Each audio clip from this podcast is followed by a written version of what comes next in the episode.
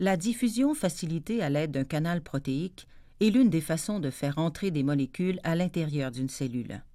La méthode choisie dépend de la nature des molécules.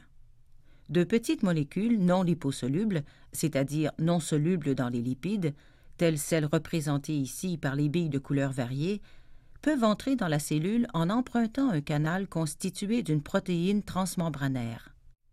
La membrane d'une cellule porte des milliers de ces canaux protéiques.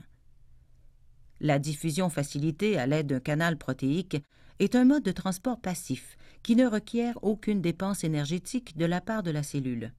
Le déplacement des molécules est induit par l'énergie cinétique générée par les collisions entre elles.